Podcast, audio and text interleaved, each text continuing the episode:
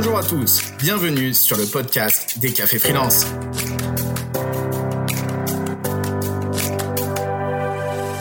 Tous les mois, retrouvez en compagnie de Laetitia Vito, spécialiste du Future of Work, des sujets sur lesquels nous, acteurs du monde du freelancing, nous nous interrogeons. Au programme de cette nouvelle édition, la solitude. En effet, quand on se lance en freelance, bien souvent on est confronté à cette problématique. Retrouvez l'ensemble des conseils de Laetitia ainsi que de nos invités. Bonjour Julie. Salut. Alors aujourd'hui, je me sens très seule parce que je suis pas en plateau avec vous. Et quand je t'ai vu tout seul comme ça, j'avais envie de te faire un gros câlin et je pouvais pas. Donc euh, petite larme, petit moment d'émotion avec une terrible mise en abîme parce que le fait de parler de, de solitude, d'isolement et de comment y remédier quand on est tout seul et pas sur le plateau avec les gens qu'on apprécie, c'est un peu triste. Oui, bah, tu nous manques aussi. on, on remettra ça dès le mois de janvier. On sera ensemble sur le plateau, ça sera super. Ouais, exactement. En tout cas, c'est un super, euh, c'est un super sujet parce que c'est un énorme problème. Je vais mettre ma petite casquette euh, sociologue euh, là pour le pour le tout début parce qu'en fait le l'isolement et le sentiment de solitude c'est en explosion en France depuis plusieurs années et avec la pandémie c'est devenu encore pire. Et alors qu'est-ce que quels sont les chiffres? En fait, toutes les études montrent que c'est plus d'une personne sur cinq en France qui souffre de solitude. Donc voilà, 20% des Français, c'est énorme. Euh, c'est, euh, il y a plein de raisons à ça, euh, le, numérique, le fait qu'on est tout le temps derrière nos écrans, mais c'est aussi, euh, bah, on va dire deux, deux choses principales qui sont qu'on est de plus en plus, on vit tout seul.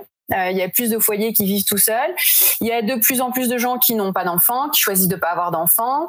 Euh, il y a de plus en plus de gens qui euh, s'isolent et qui rentrent dans des cercles vertueux, pardon, des cercles vicieux où plus ils sont seuls, plus ils ont du mal à aller vers les autres.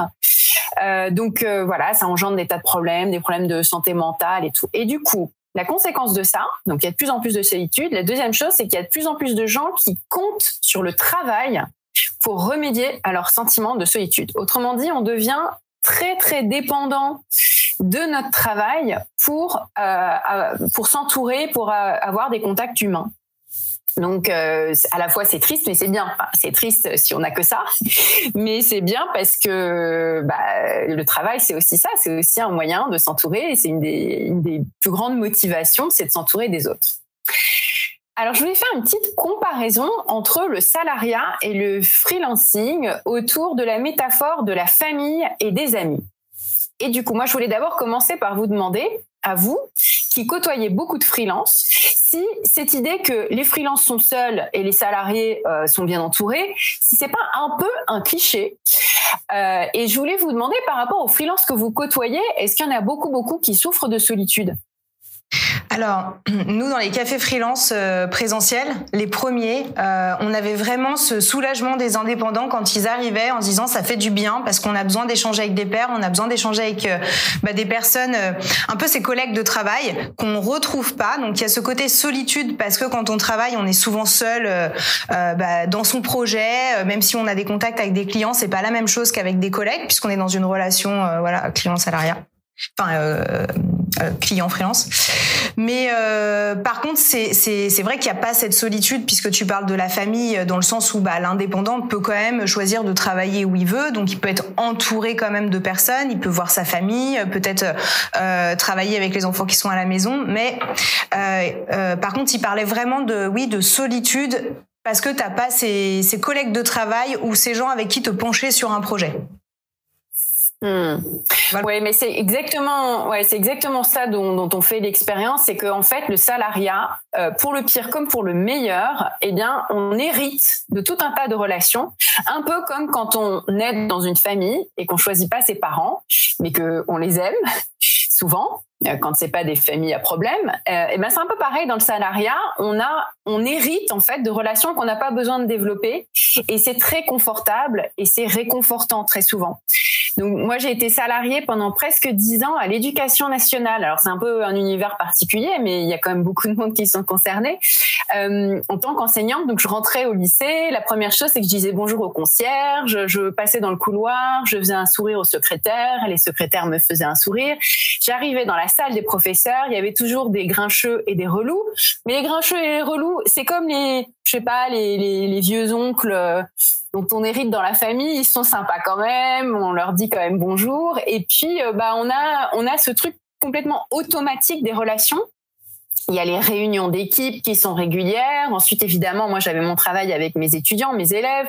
Donc, il y avait, euh, voilà, c'était complètement automatique. Je me suis pas posé la question de comment je m'entoure, pourquoi je m'entoure et si je suis seule ou pas. Ça n'empêchait pas qu'au travail, parfois, je me sentais seule quand même. Parce que euh, les problèmes, on doit toujours les résoudre tout seul et ça, ça, ça, c'est pas très différent. Et à l'inverse, euh, quand je suis devenue indépendante, euh, bah D'abord, je voulais vous demander à vous, tiens, la, comparaison avec la famille dans le salariat. Quand je vous côtoie, Johan, Adrien, Caroline, Julie, etc., on a vraiment l'impression que vous êtes une petite famille. Est-ce que ça vous parle, cette comparaison? Du coup, de bah, quand vous allez au travail, c'est un peu votre deuxième famille. Ça vous parle ou pas, cette comparaison? Bah carrément. Euh, moi, je passe plus de temps avec mes collègues qu'avec ma famille au final. Donc, euh, donc cette comparaison, je l'ai. Et à ce côté aussi où euh, chacun a des défauts, mais tu t'enrichis aussi de, de, chaque personne. Et comme tu le dis, c'est comme dans ta famille. Tu as toujours un cousin qui peut être un peu borderline sur certains sujets, mais très intéressant sur d'autres. Donc ce parallèle entre la famille pro et, et perso, nous, dans une équipe comme la nôtre, c'est vrai qu'il est assez facile à faire. Je sais pas ce que tu en penses, Julie. Oui, bah c'est clair. Alors euh, moi, j'ai encore un autre point de vue, c'est que l'équipe, je l'ai construit finalement vu que c'est mon entreprise, avec mes petits enfants. Donc euh, j'ai eu cette chance euh, bah, de choisir mes collègues de travail. Je pense que c'était aussi une de mes motivations en, en créant mon entreprise. Et, et d'ailleurs, je pense que ça, enfin, c'est ce qui rejoint aussi un peu le freelancing quand on va choisir les, les personnes avec lesquelles on va s'entourer pour aller travailler sur des plus gros projets. Et c'est une chance un niveau encore supérieur de quand on est salarié et où on hérite de copains de travail entre guillemets, mais quand on a en plus la chance de les choisir, c'est euh, formidable. Ouais, c'est exactement ça que j'ai fait. Mais au tout début, c'est difficile parce que quand on devient indépendant, le moment où on se retrouve tout seul parce qu'on a quitté parfois le quitté le salariat. Dans certains cas, on n'a pas eu de salariat, mais euh, dans mon cas, j'ai quitté le, salariat. On se retrouve tout seul au moment où c'est le plus difficile parce qu'on a tout à construire. On ne sait pas euh, comment faire. On manque d'informations. On ne sait pas comment trouver les premiers clients. On ne sait pas comment facturer. On ne sait pas comment quel tarif avoir. Et c'est précisément à ce moment-là qu'on aurait le plus besoin d'être soutenu. Et comme j'ai commencé moi en 2015, il n'y avait pas encore tout ce qui existe aujourd'hui. Donc c'était euh, c'était difficile, mais euh, heureusement, c'est pas du tout du tout une fatalité. Et, l'avantage, c'est que en fait, on s'entoure euh, très rapidement. On apprend à s'entourer de gens qu'on choisit. Comme tu l'as dit, Julie, c'est exactement ça. On construit des relations au lieu de les hériter de manière automatique comme ton frère, ta sœur, tes parents, eh ben tu vas aller les chercher. Et du coup, ça t'oblige, ça t'oblige à te poser cette question très franchement, très nettement, et à avoir une démarche beaucoup plus active. Donc, tu peux être passif par rapport à ça quand tu es dans une situation euh, de salarié. Tu es obligé d'être actif dans une situation où tu es freelance et a fortiori comme toi, chef d'entreprise où tu recrutes des gens. Euh, évidemment, euh, là, c'est le sommet de l'actif parce qu'il faut aller vraiment les chercher puis en plus les séduire. Donc, c'est encore une difficulté supplémentaire. Mais euh, ce qui est la bonne nouvelle, c'est que par rapport à il y a sept ans, en 2015, bah, il y a beaucoup, beaucoup plus de choses pour pouvoir euh, se reposer dessus et aller chercher très rapidement dès le début quand on en a besoin. Il y a euh, des médias qui n'existaient pas. Il y a des cafés freelance qui n'existaient pas, avec lesquels on peut rencontrer des gens euh, en faisant les chat workies. Il y a des super podcasts et des super communautés comme celle qu'a construite Alexis. Alexis qu'on va entendre tout à l'heure, c'est pas seulement un podcast, un livre qu'il a sorti, c'est une vraie communauté qui le suit, qui échange entre eux, etc. Puis en plus, il a créé un programme autour, donc il y a, euh, vraiment, je sais pas combien de, il nous le dira, combien il y a de freelance dans sa communauté, mais c'est beaucoup de monde. Il y a des collectifs, il y a des espaces de coworking dont la Cordée est un super, super un beau exemple, un bel exemple parce que c'est une communauté très puissante aussi avec des vraies valeurs et qui se retrouve avec beaucoup de plaisir. Il y a des mutuelles, des assurances, hein, comme euh, WeMind, et il y a même un syndicat de freelance maintenant, indépendant.co. Donc franchement, euh, bah, on, a on a le travail qui est un petit peu mâché. Il faut aller vers ces communautés-là pour aller trouver euh, d'abord un premier appui, et ensuite quand on fait grandir son activité, eh ben on construit son expertise, sa clientèle, et puis en fait après on mélange les réseaux, on les hybride en permanence. Donc euh, moi je travaille avec quand je travaille avec des clients, ça devient un peu mes collègues. Quand je travaille avec d'autres freelances, ça devient aussi un petit peu mes collègues. On collabore tout le temps avec les autres, on échange, on s'échange des petits mots, on utilise beaucoup les réseaux sociaux. Euh, comme on disait euh, dans le, le, mois dernier, en fait, le, les réseaux sociaux, c'est un moyen de garder des relations, de maintenir, d'entretenir les relations avec les gens avec qui on travaille en envoyant des petits mots réguliers. Et du coup, eh ben, en fait, c'est une famille aussi. C'est plutôt un groupe d'amis qu'on s'est choisi qu'on a construit et qu'on entretient. Donc euh, même si je travaille seule pendant des heures, bah il se passe jamais 24 heures sans que j'échange avec les autres, sans que je participe avec euh, tout un tas de monde. Donc euh, voilà, du coup, on a, on va parler de ce sujet-là beaucoup plus en détail avec deux piliers anti-solitude du monde des freelances, que sont les deux invités que tu as déjà un petit peu présentés, Johan. Jérémy David, qui dirige la Cordée. Alors, il a fait grandir toute une communauté autour en France avec plein d'espaces de coworking qui en font partie. Et puis, il, crée des liens, il crée des ponts avec les collectifs autour de valeurs de partage, d'entraide, avec précisément cette idée de lutter contre la solitude et l'isolement des freelances. C'est une entreprise qui est pionnière, elle a 10 ans, euh, enfin l'accordé, l'ensemble le, des, des réseaux l'accordé. Et puis euh, euh, voilà, je crois qu'il y a plus de 10 espaces maintenant, mais Jérémy nous en dira un peu plus, euh, qui euh, qui en plus ont, des ont des réseaux puissants avec d'autres euh, avec d'autres communautés autour. Et puis le deuxième pilier ou la pilule anti-solitude, c'est Inde Elidrissi, est fondatrice et CEO de WeMind. WeMind, c'est une communauté qui, euh, qui, offre tous les mêmes avantages que, le, salarié, les salariés des grands groupes aux freelances, y compris la famille. Alors avant ça, c'est une mutuelle, c'est une assurance, c'est des euh, les avantages qu'on trouvait dans les dans les dans les euh, communautés dans, dans, les comités d'entreprise, euh, mais c'est aussi une c'est plus que ça. Et puis elle est porte-parole d'indépendant.co. Tu l'as dit, Johan, c'est le premier syndicat pour les freelances. Elle milite au quotidien pour les droits des freelances. Alors du coup, je pense qu'on peut accueillir Jérémy et, et Inde. Eh ben c'est parti, on lance le jingle table ronde.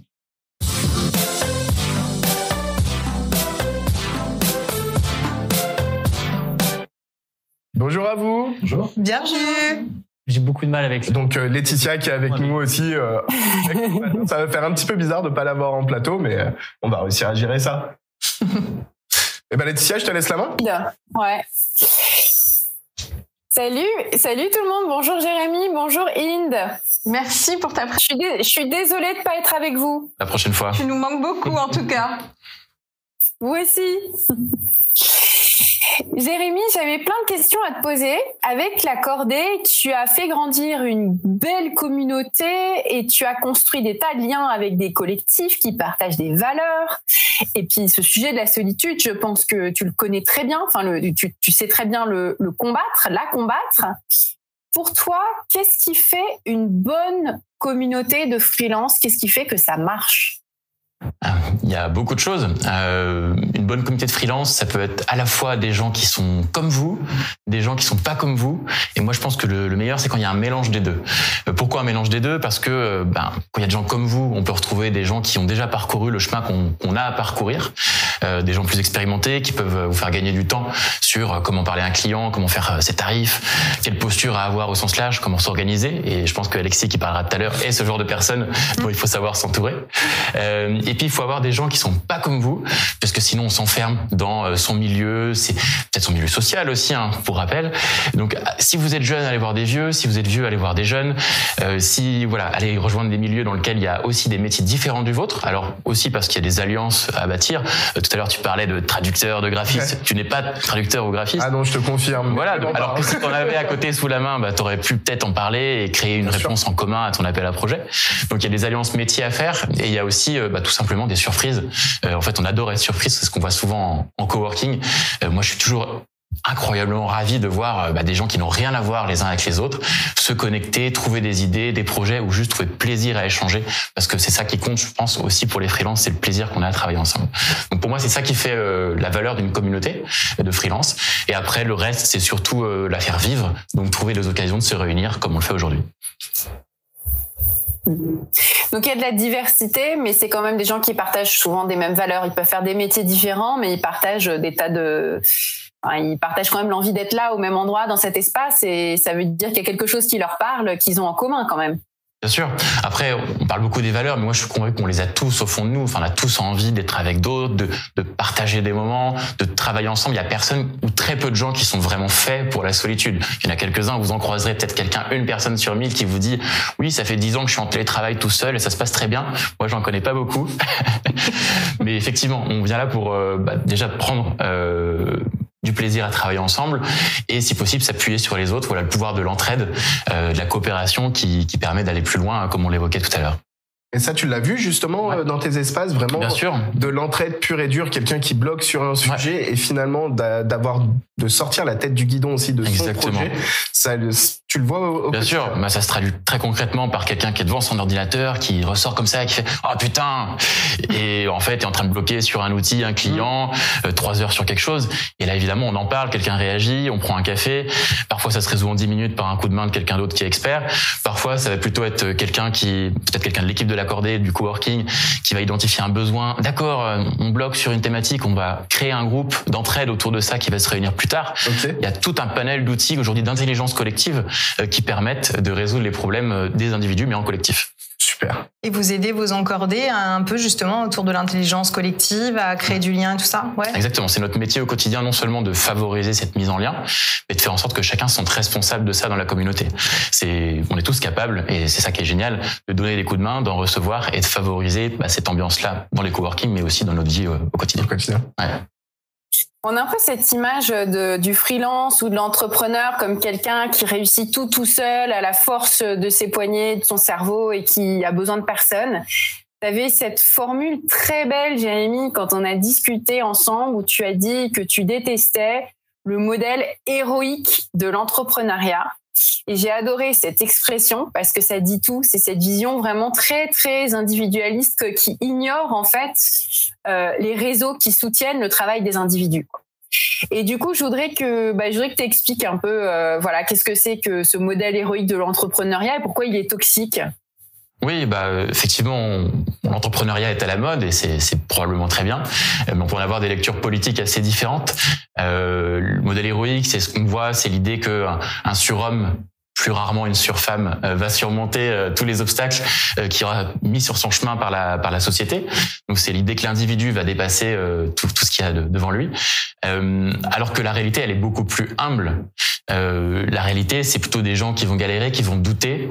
ceux qui réussissent en général, les ceux qui n'ont rien à vous vendre vont vous dire que c'est grâce aux personnes qui les ont entourés, leurs proches, leurs collègues dans les espaces de coworking, leurs camarades freelance, euh, toutes les personnes qui à un moment donné bah, vont avoir donné un coup de main, mais aussi les personnes qui qu'on va avoir aidé soi-même, puisque aujourd'hui, euh, ce que je souhaite de mieux à un freelance pour se développer, c'est le bouche à oreille, euh, c'est le fait de se faire recommander, c'est donc c'est la réputation. Et la réputation, c'est quoi? C'est euh, bah, la somme de tout ce qu'on a apporté à une communauté. Et donc ça, c'est pas quelque chose qu'on peut braver, c'est pas quelque chose, c'est pas un coup d'épée dans le vent. Voilà, c'est c'est des petites actions au quotidien qui font la valeur de quelqu'un dans une communauté. C'est beau ça, la réputation, c'est la somme de tout ce qu'on a apporté dans une communauté. faut qu'on la, faut qu'on la note celle-là. C'est une belle, belle phrase. Tu as parlé des surfemmes, enfin du fait qu'on parlait rarement des surfemmes. Euh, du coup, ça m'amène euh, évidemment à une question sur le genre qui, qui que je trouve très intéressante parce que toi, tu as un peu un laboratoire quand tu quand tu es dans les espaces où tu il y a une il y a de la diversité, mais souvent il y a des comportements qui sont un petit peu différents entre les hommes et les femmes, justement par rapport au collectif. Euh, on parle beaucoup de charge émotionnelle. Il y, avait cette BD géniale qui disait que euh, voilà, les femmes, elles ont appris à faire attention aux émotions des autres, au collectif et tout, alors que bah, les hommes un petit peu moins. En tout cas, on n'a pas valorisé ça chez eux dans l'enfance. Et tu as écrit un bel article qu'on va mettre en lien pour ceux qui écoutent les cafés freelance, qui est sur les inégalités de genre en coworking et t'explique le rôle que peut jouer le collectif sur ce sujet en fait pour aussi faire avancer des belles causes. Qu'est-ce que tu, est-ce que tu peux partager un peu les idées que tu as développées dans cet article? Oui, avec plaisir. Alors, c'est les idées qui, nous appartiennent à toute l'équipe de l'accordé, hein, qui est d'ailleurs composée majoritairement de femmes. Donc, euh, faut surtout pas m'approprier euh, l'ensemble de nos observations. Euh, oui, effectivement, on voit beaucoup euh, de choses puisque on a une communauté aujourd'hui de 800 personnes, dont 40% de femmes, 60% d'hommes. Donc, euh, on est forcément traversé par tout ce qui traverse la société en termes d'inégalité. Et donc, forcément, quand on met 800 personnes au quotidien dans des lieux à, gérer, à co-gérer un lieu, à partager des projets, bah, 99% du temps, ça se passe bien parce qu'on est là aussi pour ça et que les gens sont là en confiance pour partager des choses ensemble. Euh, mais évidemment, il peut arriver qu'il y ait des comportements autres qui nous nous intéresse. Et il y a un sujet en particulier qui m'intéresse, c'est la question de l'humour, euh, puisque voilà, on est, en confiance, on, croit vraiment que tout est ok, euh, mais évidemment, on est traversé par ça et on est très attentif à ça, puisque bah, ça rejoint un peu ta question sur ce qui fait une bonne communauté. Pour moi, une bonne communauté, c'est une communauté dans laquelle il n'y a pas un groupe qui devient prédominant sur un autre. Et c'est ce qu'on essaye de faire à l'accordé aussi. Euh, c'est valable évidemment pour les hommes et pour les femmes, mais aussi sur les différents statuts des personnes, les parcours. Et l'humour, ça peut être le marqueur de la domination. Donc nous, on est très attentifs, euh, voilà, à réguler ça le plus possible. Euh, après, sur euh, le rôle que peut jouer le coworking pour euh, pour le, la cause féministe, en tout cas euh, les sujets des inégalités. Moi, je suis convaincu qu'il y a des choses à faire qu'on fait déjà, mais encore beaucoup de choses devant nous, euh, parce que euh, bah, toutes les difficultés qu'on va énoncer pour les freelances, pour les entrepreneurs au sens large, j'ai le sentiment qu'elles sont redoublées euh, pour les femmes, que ce soit la solitude, le fait de prendre confiance en soi, de se connecter, d'oser se vendre, et ça, les, réseaux d'entrepreneuriat féminin le traitent très bien. D'ailleurs, on échange régulièrement avec avec elles sur le sujet.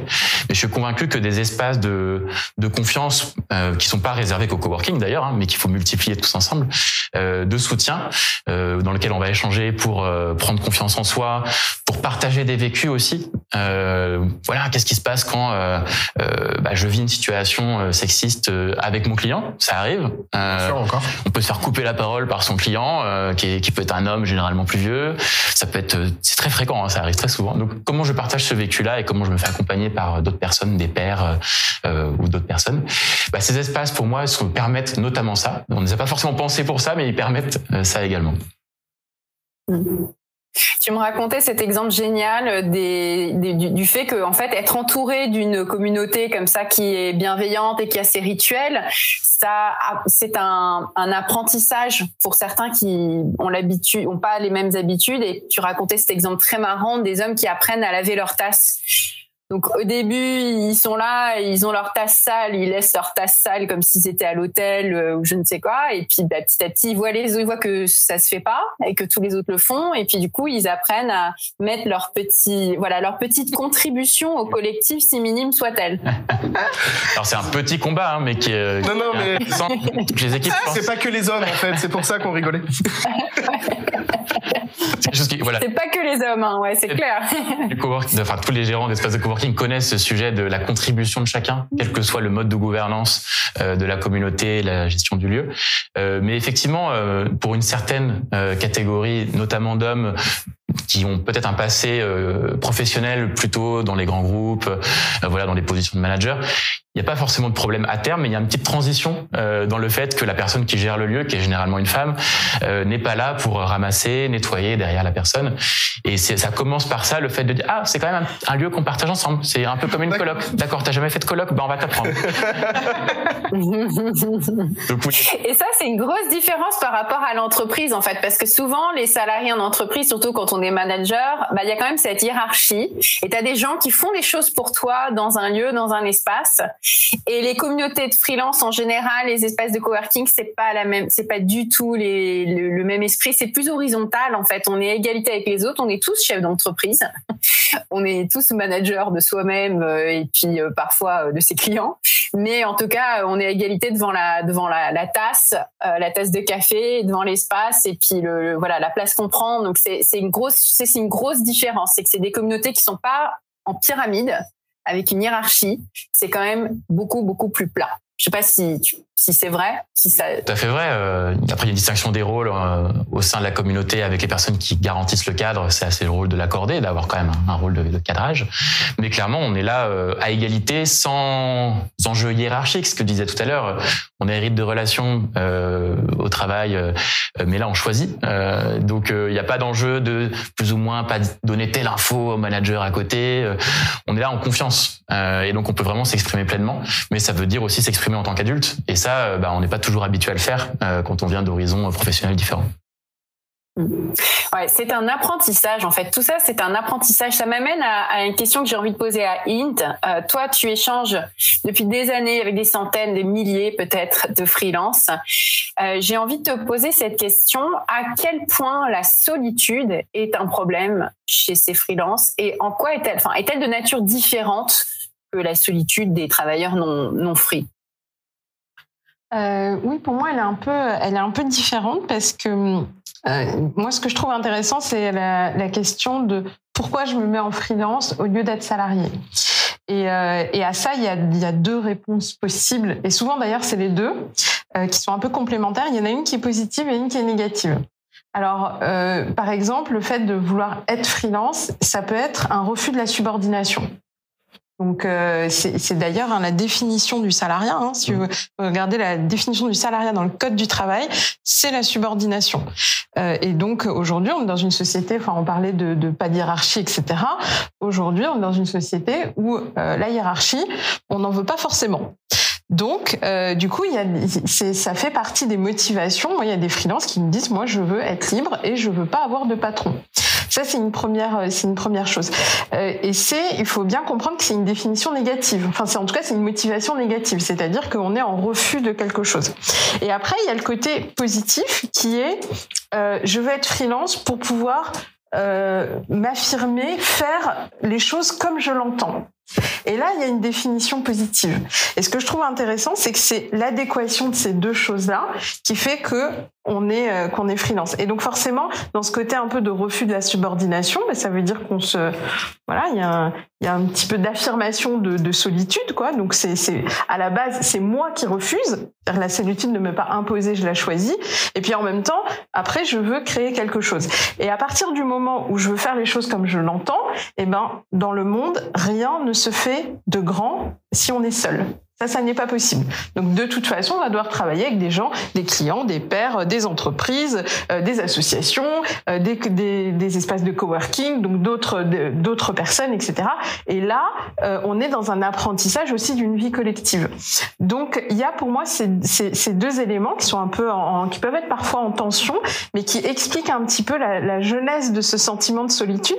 Mais je voulais juste rappeler que ce sentiment de solitude, quelque part, il est choisi parce que dans l'acte même de devenir c'est-à-dire notamment de, pour, beaucoup de gens de refuser le salariat. Et moi, j'accompagne beaucoup de gens qui justement sortent du salariat.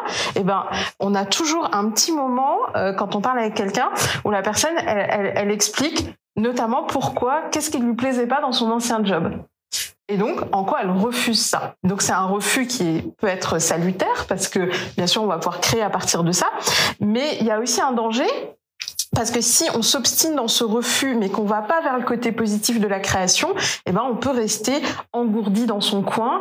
Et ça, ça fait partie des, des, échecs en fait dans le freelancing, c'est quand on n'a pas réussi à, aller dans ce côté positif et aller dans ce côté collectif. Euh, donc, le, pour moi, c'est vraiment un chemin. On, on, quitte un collectif de subordination pour rentrer plus dans un collectif dans lequel on a un rôle où on est plus dans, dans son propre pouvoir, mais toujours dans le respect des autres.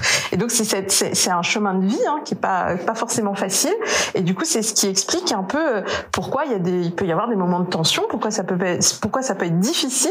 Mais en tout cas, il n'y a pas de, il a pas de solitude dans l'absolu. Si on peut faire ce choix-là, bien sûr, mais au bout d'un moment, c'est bien pour retourner dans une sorte de collectif, mais un collectif qu'on a réinventé, qu'on a choisi, euh, qu'on a co-construit. Et donc, euh, il y, a, y, a, quelque chose d'autre qui se crée. Et c'est ce que moi je vois dans les aventures dans lesquelles j'ai un peu trempé. Ça démarre dans la solitude mais ça finit toujours dans le collectif. Et puis tu as aussi peut-être ce côté solitude euh, que tu peux timer au final. Parce ah oui que on, on l'a vu, beaucoup de, de, salariés étaient très contents de passer au télétravail, mais on est tous retournés dans, dans les bureaux pour la plupart, et il y en a qui, qui n'ont plus. Alors que quand tu es freelance, bah, tu as ce choix aussi de te dire, je veux pas être seul tout le temps, mais les moments où je veux être seul, je peux les choisir. Et je pense que c'est quelque chose qui doit être assez motivant aussi. Euh, oui, voilà, c'est ça. C'est-à-dire que après, as un peu, euh, tu, tu, tu choisis euh, comment tu déroules ta semaine. Enfin, moi, je vois d'ailleurs chez WeMind, là, là, on est passé 100% en télétravail euh, alors c'est une équipe salariée, mais on est passé 100% en télétravail au moment du Covid. Et donc la réclamation numéro un dans l'équipe, c'est quand est-ce qu'on revient au boulot Quand est-ce qu'on revient au boulot? Donc euh, donc voilà. Et, et c'est vrai que ce, ce, ce, besoin de se rassembler, mais pour moi c'est vraiment un, un, instinct très humain. Après, c'est vrai que ce qui est bien, c'est dans ta semaine d'avoir le pouvoir de choisir. Voilà, tel jour je travaille seul, je suis chez moi, voilà, je suis concentré. Tel jour j'ai envie d'être avec les autres, euh, voilà. Et, et, ça, et plus on a du pouvoir dans sa vie, enfin plus on y prend du plaisir. Donc euh. c'est pas facile ça pour beaucoup de freelance. J'ai l'impression de prévoir des temps dans la semaine où je suis pas en prod et pas chez le client, des temps où je vais être euh, au café avec d'autres gens, euh, alors que je sens la pression interne de bah non faut que je bosse. Et on voit d'ailleurs beaucoup de freelance travailler plus en volume horaire que quand ils étaient salariés. Et je trouve voilà c'est c'est pas culturel voilà de choisir ces moments de, convivialité. Ouais, mais mais c'est une pression assez c'est assez incroyable ce que vivent les freelances. C'est pour ça que moi je, je ne récuse pas totalement le terme de héros. Je pense que freelance, c'est être un héros d'une certaine façon. Ça ne veut pas dire qu'on est mieux que les autres. Hein. C'est pas, ça que ça que je veux dire. Mais je veux dire qu'on gère quelque chose qui est et donc moi je le vois en tant que en tant que chef d'entreprise où j'ai des salariés euh, où en fait il y a une certaine forme dans, dans la hiérarchie qui est apportée par l'entreprise de euh, il y a une charge mentale qui est récupérée par l'équipe de management et donc ce qui fait que tu peux te concentrer sur ton travail parce que tu sais que le salaire tombe à la fin du mois tu sais tu as un certain nombre de choses qui te font des cadres et qui te rassurent. Quand tu es indépendant, tu récupères toute la pression du patron dont tu pensais qu'il servait à rien, tu te la récupères et après il faut que tu la gères. Et, et c'est pas facile, donc c'est assez héroïque hein, le, le, le, le, chemin personnel que tu fais de passer du mindset de salarié au mindset de freelance avec la, la, la souffrance, la petite tension qui va avec, jusqu'au moment où à un moment donné, c'est l'objectif, Là où tu te dis, je maîtrise, je maîtrise ma semaine, je maîtrise mon temps, je maîtrise mon client, je maîtrise mon temps de travail, euh, vie pro, vie perso. Donc tout ça, ça crée. Après, ça devient assez magique. Après, tu, tu commences à, à organiser les choses comme tu l'entends. Et c'est vrai qu'il y a quand même des, des voilà des freelances qui y arrivent, mais c'est un chemin et c'est jamais parfait. Et on est plein de contradictions, non, les freelances? On voudrait, euh, en fait, tu dis qu'on choisit de rejeter la subordination, mais en fait, on aimerait bien avoir aussi toutes ces, être passif par rapport à toutes ces relations qui sont héritées dans le salariat, et puis tous ces avantages qu'il y a dans le salariat qui font qu'on se sent moins seul, et puis qu'on est un peu euh, euh bah, pris, pris en charge comme un enfant par des parents. En fait, il y a plein de choses qui sont automatiques, et tout d'un coup, quand on devient euh, freelance, on se dit oh zut, j'avais pas pensé à tout ça. Et là, on est plein de contradictions. Et en fait, on voudrait souvent avoir le beurre et l'argent du beurre. Le pas de subordination, l'indépendance, choisir tout ce qu'on veut, mais aussi tous les avantages des salariats, du salar des salariés. Est-ce que c'est possible ça, d'avoir le beurre et l'argent du beurre? Moi, je dirais oui. on, peut, avoir, euh, pour moi, on peut avoir le beurre et l'argent du beurre si on, mais il faut, il faut comprendre les choix qu'on fait. Euh, bah, je, je, te donne un exemple sur la formation. Quand j'étais salariée, je faisais une formation que si elle était payée par mon entreprise. Du coup, le scope des formations que je pouvais faire était, était assez limité. Tout à fait. Alors, et voilà, et c'est pas c'est pas une mauvaise chose. Donc effectivement, tu as quelqu'un qui décide euh, si tu fais une formation ou pas. Alors tu as quand même ton mot à dire hein, parce que tu as un catalogue, donc tu peux choisir dans le catalogue, mais tu peux pas choisir en dehors du catalogue. Donc si tu veux apprendre à faire de la poterie ou autre chose, bah voilà, ça n'apporte rien à l'entreprise, ça va pas être payé par ton CPF, donc euh, du coup, et là. Et donc une de mes un de mes déclics psychologique quand je suis passée euh, quand, quand je suis passée indépendante, c'est que je me suis dit bah en fait maintenant de toute façon j'avais vidé mon CPF donc j'avais plus d'argent. Donc soit je payais mes formations parce que je pensais que ça m'apportait quelque chose et donc j'ai récupéré. Donc bien sûr j'ai perdu les avantages de me faire payer mes formations par mon entreprise mais j'ai gagné l'avantage de décider ce que j'apprends dans la vie. Euh, bon donc euh, je suis gagnante à la fin j'ai perdu un peu d'argent au passage, mais enfin, je suis, je suis gagnante à la fin. Donc en fait, c'est, euh, on, on, peut en fait, pour moi, euh, prendre ces contradictions et les résoudre chacun à sa façon, en disant oui, il y a une contradiction, mais à la fin, je trouve une solution à cette contradiction. Et, et donc, euh, on, pour moi, on, y, on, hmm. peut y arriver, mais c'est pas facile. C'est vrai, on n'est vraiment pas d'accord sur l'aspect oui, effectivement, parce que bon, si j'entends bien le, le beurre et l'argent du beurre, c'est la liberté et la sécurité financière notamment. Mais on va peut-être trouver des solutions, mais à un moment donné, il y a peut-être un moment où on va lâcher prise aussi, et pas dans la façon de la conquête, d'essayer de tout résoudre.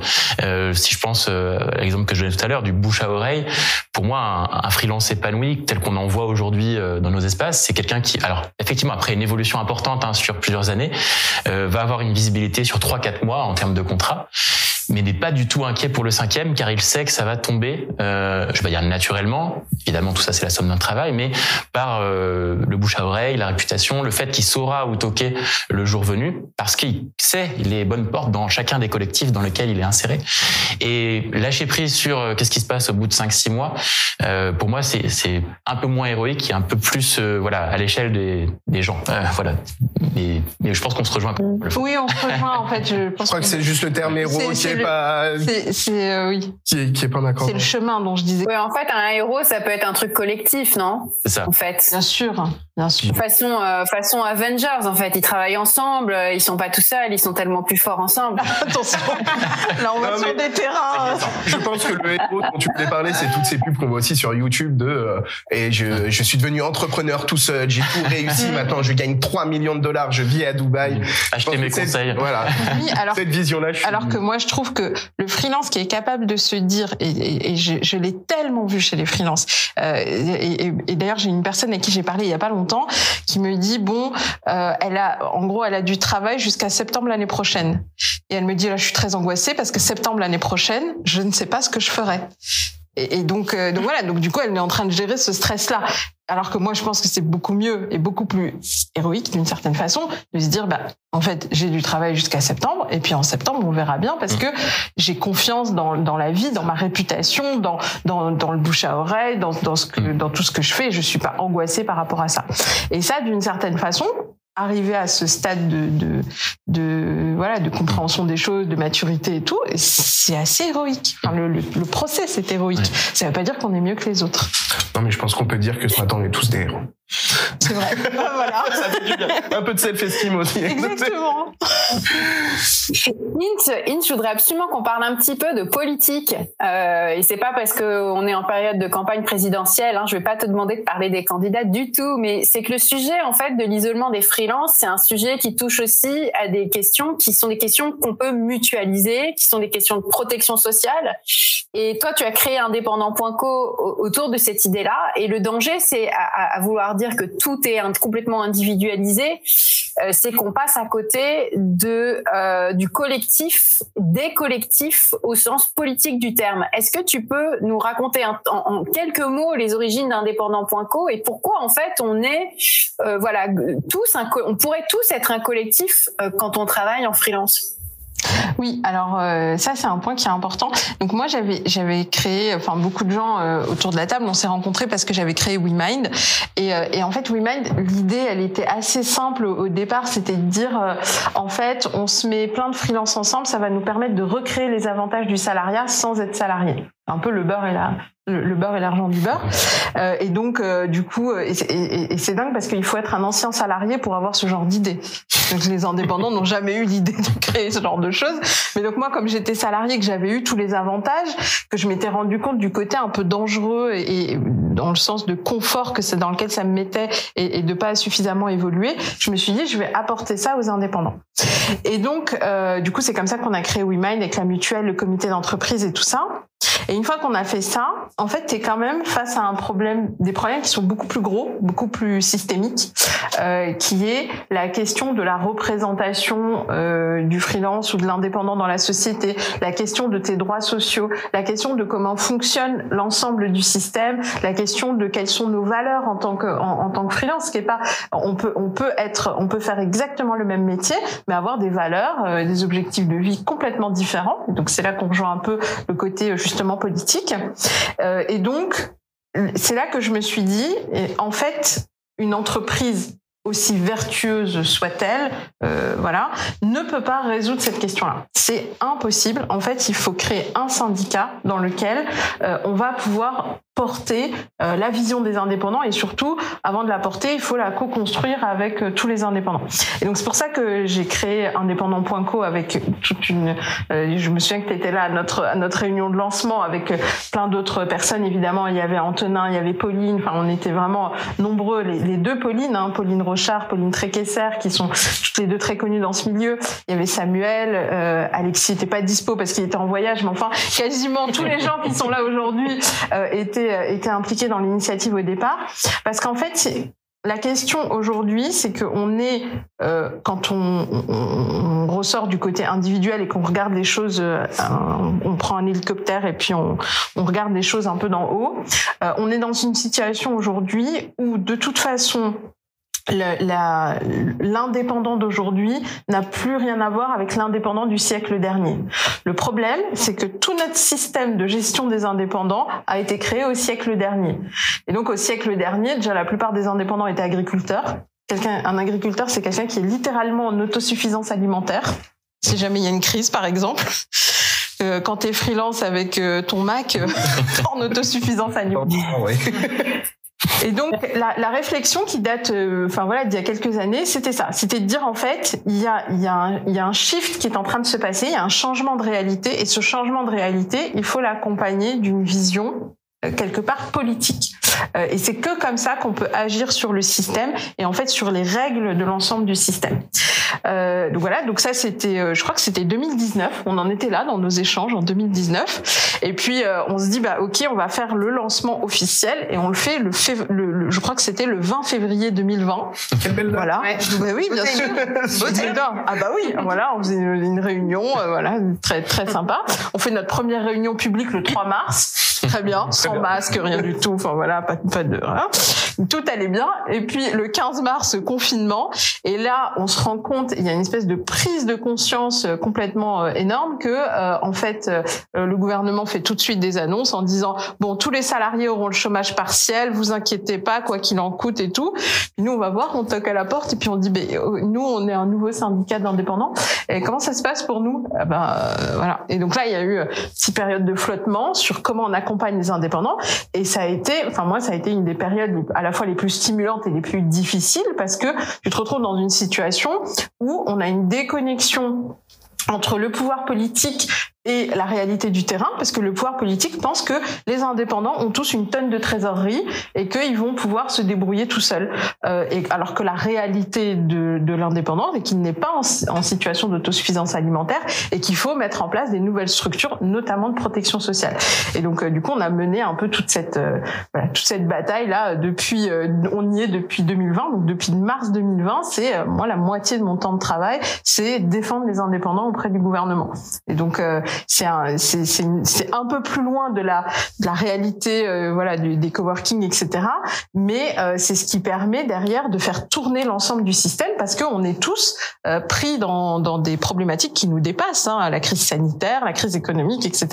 Et dans ce, dans ce monde-là, en fait, il faut défendre la voix des indépendants et leurs valeurs. Écoutez, merci beaucoup pour euh, pour toutes ces infos.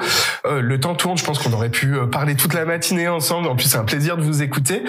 On euh, prendre une question. Voilà, c'est ce que je voulais voir. Julie, je crois que tu as, ouais. relevé une question. Alors, on a beaucoup beaucoup de questions, mais on y répondra sur le chat. Je vais quand même vous en poser une. donc, c'est la question d'Aurélie. Selon vous, quelles peuvent être les difficultés dans un petit collectif de freelance? Quels sont les points de vigilance? Donc, quand on rejoint un collectif, finalement, à quoi faut faire attention? Voilà euh, bah, qui dit petit groupe euh, dit potentiellement un groupe qui se referme sur lui-même. Donc, euh, pas prendre les choses pour acquises et peut-être aller quand même se frotter à d'autres groupes.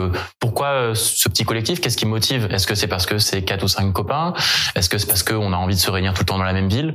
Auquel cas, on peut aussi avoir, c'est le cas de beaucoup de collectifs de freelance qui se développent dans une ville et qui s'ouvrent dans une autre et qui après se rejoignent en ligne pour avoir des interactions. Donc, difficulté, ouais, j'irais vraiment sur le renouvellement et aussi, bah, si qui dit petit groupe dit s'il y a un départ, est-ce que le collectif s'effondre Qui fait quoi dans le collectif Pourquoi ce collectif a été créé par qui euh, Donc je serais vigilant sur euh, voilà qu'est-ce qui fait la vie du collectif euh, fondamentalement. Et peut-être aussi avoir de la complémentarité, essayer d'avoir des profils avec lesquels on sait qu'on peut aller chercher des projets qu'on n'aurait pas seul. Il faudrait savoir ce que fait Aurélie, effectivement, mais on a aussi des collectifs de gens qui font la même chose et qui travaillent en mode agence, donc ça dépend vraiment des, des cas. Ok. Ok. Et t'as pas ce sentiment justement si t'es trop que des copywriters, mm. par exemple, mm. d'être enfermé et de pas bénéficier justement de, de ce rayonnement autour Ah si si, bah, c'est ce que je disais au tout début. Pour moi, il faut il faut les deux. Il faut des endroits où on est avec ses pairs, c'est mm. approfondir l'aspect métier, euh, l'aspect commercial aussi parfois, parce qu'on a besoin de presque formation que disait aussi Inde, apprendre des autres sur euh, quelque chose de très spécifique. Des gens euh, comme soi et puis des gens différents de soi. Et mêler tout ça le plus souvent possible. Mais c'est valable en tant que freelance, c'est valable en tant que salarié, c'est valable en tant que citoyen. Ok. En tout cas, c'est assez amusant euh, la thématique du jour et, et les remarques qu'on a eues dans le chat, puisque tout au long de la table ronde, on a, enfin, on a eu de cesse de lire des commentaires du type euh, Est-ce qu'il y a quelqu'un dans ma ville? Est-ce qu'il y a quelqu'un à Rennes? Est-ce qu'il y a quelqu'un dans l'Ain? Est-ce qu'il y a... On sent que ça y est, les gens ont envie de se retrouver. Là, en tout cas, la thématique leur a donné envie de vite se rejoindre dans un espace de coworking. Donc euh, voilà, ou autour d'un café. Euh, bah, super intéressant. En tout cas, merci beaucoup pour toutes ces informations. Donc une fois de plus, toutes les questions qu'on n'aura pas couvertes maintenant euh, pour faute de temps, on y répondra après dans un article de blog et vous pourrez évidemment regarder à nouveau ce, ce live et cette table ronde euh, bah, dans les prochains jours. Euh, donc merci à Laetitia aussi. Merci, à Laetitia. Ouais. Laetitia. On a retrouvé ce merci à vous en visio, mais mais ça a été très intéressant de, de tous vous écouter. Je pense qu'on peut clôturer cette table ronde.